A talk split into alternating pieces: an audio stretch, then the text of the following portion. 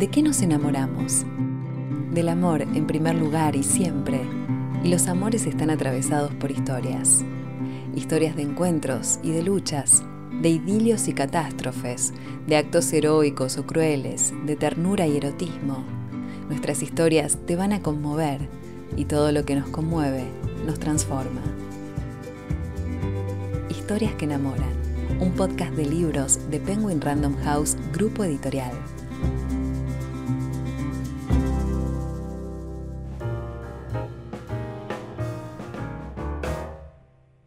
Leer es entrar en compañía de algo más grande, es dejarnos acompañar por personajes inolvidables e inspiradores.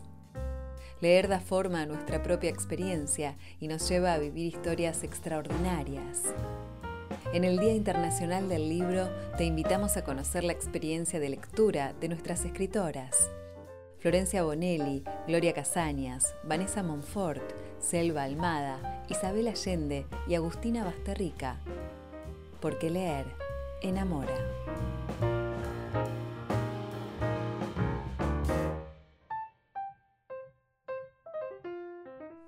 La lectura ofrece infinitas posibilidades para reconstruir el sentido de la vida, ensanchar el mundo. Florencia Bonelli, una de las autoras más populares y reconocidas en lengua castellana, se define como una lectora que escribe. La literatura es para mí, te diría, es parte de mis afectos, es uno más de mis grandes amores. Y así como mis grandes amores lo son todo, la literatura es parte de ese todo mío. No entiendo mucho la vida sin literatura. No, no la entiendo. Desde niña, desde mínima, que leo. Mi papá me, inculcó este, este hermoso hábito y desde que me acuerdo leo. O sea, no, no, no recuerdo un momento de mi vida en donde haya dejado de leer. Yo soy una lectora compulsiva, de hecho yo no me puedo, yo no me duermo de noche si no leo un rato antes, es ya casi como te un somnífero para mí. Así que la literatura lo es todo. Y encima una vuelta de, rosca fundamental es que escribo encima. la literatura no solamente es mi gran pasión, mi gran alegría, la literatura para mí es mi gran alegría, sino que encima se convirtió en mi medio de vida, o sea, yo vivo de lo que escribo. Así que sí, la literatura es parte de mis afectos, es parte de mi todo. Para la escritora Vanessa Monfort, la literatura, mirar el mundo con ojos literarios, es prácticamente una forma de vivir la literatura en mi vida lo ocupa todo. Es decir, yo eh, miro el mundo a través de, ojos literarios. No tengo un sentido, y mira que soy periodista, pero quizá por eso no era una buena periodista. lo dejé a tiempo. Nunca he podido mirar el mundo con ojos objetivos, porque creo que el mundo es eh, absolutamente, la vida es absolutamente subjetiva. Entonces, no lo puedo contar a través de datos objetivos, no lo percibo así. Creo que el escritor lo que tiene es, un tipo de mirada. Entonces, yo me di muy, o sea, yo escribo para digerir el mundo, porque es que si no, no lo entiendo. Y de hecho, a mí no hacía más que regalarme diarios de pequeña y yo en vez, de escribir, pues eh, hoy me ha pasado esto y lo otro, yo lo convertía en un cuento, lo que me había pasado y lo transformaba en otra cosa, porque es que si no, no entendía la realidad. Entonces, como esto me ha pasado desde el principio, la única diferencia es que ahora mismo lo comparto, pero vamos, em, es, una forma, es una forma de digerir el mundo. Por eso, eh, claro, yo me es muy difícil distinguir dónde empieza mi yo real y dónde termina mi yo literario, porque para mí son, es, es, una forma de, de vivir.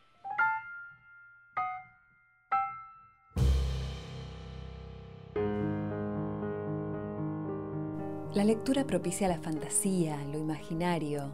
Nuestras primeras lecturas son las que posibilitan nuestros primeros viajes a otras realidades y otros tiempos, y en muchos casos tienen una gran incidencia en nuestros sueños y deseos posteriores. Entre las primeras lecturas de la escritora Gloria Casañas se encuentra Mujercitas, de Luisa May Alcott. Yo empecé a leer a Luisa May Alcott creo que a los nueve años. Había leído otras cosas y leí otras cosas juveniles también al mismo tiempo aprendí a leer con mi mamá antes de entrar al colegio y mis padres siempre fueron los que me regalaban los libros. Ellos me dirigían las lecturas conforme pensaban que era el momento de leer tal o cual cosa. Y bueno, así fui conociendo los, clásicos, los clásicos de la literatura juvenil, infantil primero, juvenil después, y también reconozco ahora que mm, hasta la época del secundario mis lecturas fueron sobre todo de escritores anglosajones. Esa fue mi formación inicial. Eh, y yo vivía esas aventuras. Yo siempre digo que las aventuras de Tom Sawyer fueron mi, mi espejo, lo que yo hubiera querido hacer. Yo hubiera querido ser él. Hubiera querido navegar el Mississippi, hubiera querido saltar el cerco. Eh, yo tenía esa, ese afán por vivir aventuras tenía un espíritu aventurero y, los libros me lo permitían. No, no, tenía la posibilidad de hacer esas aventuras por mi propia cuenta y los libros me lo permitían.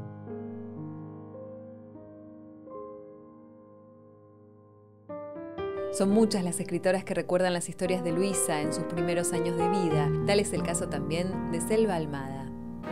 No recuerdo cuál fue el primer libro que leí, pero sí me acuerdo del primer libro que me impactó mucho, que me hacía sentir que ya estaba leyendo eh, libros más largos, ¿no? que habré tenido 10 años, 9 o 10 años. Eh, cuando leí Mujercitas de Luisa Alcott, era un poco la sensación de estar leyendo una novela larga, eh, que ya no tenía tantos dibujitos como los libros que leía hasta ese momento, y además estar leyendo una historia mucho más compleja, muchos personajes, con peripecias. Lo recuerdo como, bueno, el primer libro importante, si querés, que leí de chica.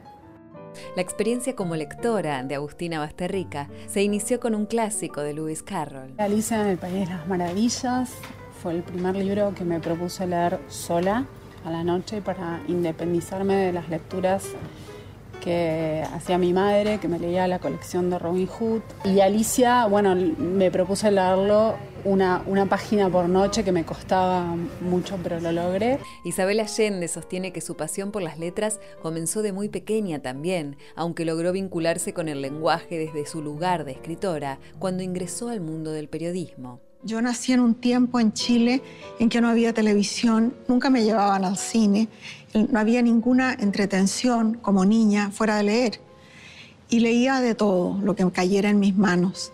Y después fui periodista y en el periodismo me, me familiaricé con el lenguaje, cómo hacer, cómo contar algo para que para captar la atención del lector, para que, el lector se quede conmigo. Cómo contar una historia que sea verdadera, pero en forma muy interesante. Y después pasé a la literatura por casualidad, porque no pude seguir ejerciendo como periodista después que me fui de Chile al exilio. La escritora chilena es una gran lectora de todo tipo de géneros, incluso de la saga de Joan K. Rowling, que confiesa hubiese deseado escribir. Yo quería escribir Harry Potter porque puso a leer a todos los niños del mundo. Yo creo que eso es impagable. Esos niños que empezaron leyendo Harry Potter, yo te digo, la mitad van a ser lectores toda su vida.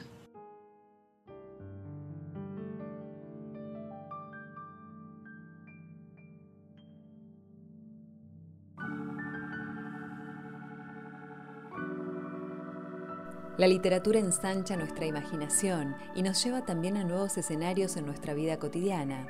A la hora de compartir esta experiencia, muchas veces se hace difícil tomar la decisión de qué libro regalar o prestar. Selva Almada cuenta su experiencia en ese sentido. En realidad, em, cuando yo regalo un libro, me gusta regalar, pensar en a quién le estoy regalando el libro y qué cosa le gustaría leer a esa persona que quizás yo ni siquiera leí. Entonces, no es que regalo mucho un libro que a mí me gustó mucho. Sí puedo decir los libros que más presto. Ahí sí, prestás los libros que, o sea, llévate este libro porque a mí me encantó. Y ahí sí presto mucho eh, El Camino del Tabaco de Caldwell, que también fue un libro que yo leí la primera vez prestado por un amigo y recomendado por un amigo. Y después presto mucho eh, La dama que se transformó en zorro de David Garnett, que es un libro que me lo regalaron y cuando lo leí me pareció una revelación en el sentido de la profunda humanidad que tiene el libro, entonces lo presto bastante. Agustina Basterrica, a la hora de pensar en un libro para regalar, se inclina por aquellos que disfrutan mucho leer. Durante muchos años regalé La Conjura de los Necios de Kennedy Toole, porque me, es uno de los libros más graciosos que leí. He llorado de la risa con ese libro. Y hace un tiempo que estoy regalando autores contemporáneos, El nervio óptico de María Gainza, Eh, ahora que leí hace poco de Diego Mucio Las esferas invisibles, que me parece brillante ese libro. También de Ángeles Salvador, eh, El papel preponderante del oxígeno. Y de Juan José de Serra, que me hizo también llorar de la risa, el artista más grande del mundo. En el Día del Libro te compartimos algunas recomendaciones de lectura de Florencia Bonelli. Elegí cinco libros que fueron muy importantes para mí son cinco novelas románticas, no pueden esperar otra cosa de mí, ¿no es cierto? Son muy buenas. Voy con la primera. Para mí, El jinete de bronce de Paulina Simons es el mejor libro que yo leí en mi vida. Y ustedes saben que yo leo mucho y que leí mucho y que leo desde que soy muy chica. Es una historia de amor tan maravillosa, ambientada en la Segunda Guerra Mundial en Leningrado, actualmente San Petersburgo, durante el sitio que los nazis le hicieron a esta ciudad. La segunda historia de amor más bella que yo leí en mi vida es Amor bajo el espino blanco de Ai Mi. Está ambientada en la China en los últimos años de Mao Zedong, que se llamó la Revolución Cultural. Es cuando Mao hace una vuelta de tuerca en la revolución, ajusta las clavijas porque algunos generales se le estaban yendo para el lado del capitalismo y ya era duro vivir en China con la revolución cultural, no tienen ni idea de lo que fue, el hambre que pasaba esa gente, el miedo en el que vivían. Bueno, Jane Eyre, Charlotte Bronte, no necesita presentación. La historia de Jane y Edward Rochester es lo más. Pero este es especial para mí, este libro, porque fue el primer libro romántico que yo leí en mi vida.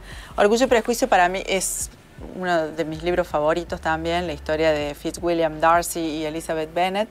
También una historia que nosotros la leemos como de época, pero en realidad es una historia, era el, era el presente de Jane, Jane lo escribía en su época, eh, toda la angustia de la mujer, que la mujer de cierto nivel social no podía trabajar, pero eh, qué pasaba si no, se, no se casaba con un hombre de recursos o si quedaba soltera, dependía del hermano, en fin, todo ese problema de las mujeres de aquella época está muy bien reflejado en el libro. El último libro lo elegí porque lo amo, pero además porque lo escribió un hombre, Gabriel García Márquez, El amor en los tiempos del cólera. Lo que me encanta de esta historia de amor este hombre, este genial Gabriel García Márquez, nos habla y nos relata perfectamente la historia de un amor eterno, infinito, que no conoce el tiempo, porque la historia de estos dos este, protagonistas es una historia que dura 50 años. Leer es como enamorarse. Y en el Día Internacional del Libro te invitamos a leer esos relatos e historias que enamoran. Historias que enamoran, un podcast de libros de Penguin Random House Grupo Editorial. Habitemos nuestro tiempo de lectura con historias que enamoran. Consulta nuestro catálogo en penguinlibros.com.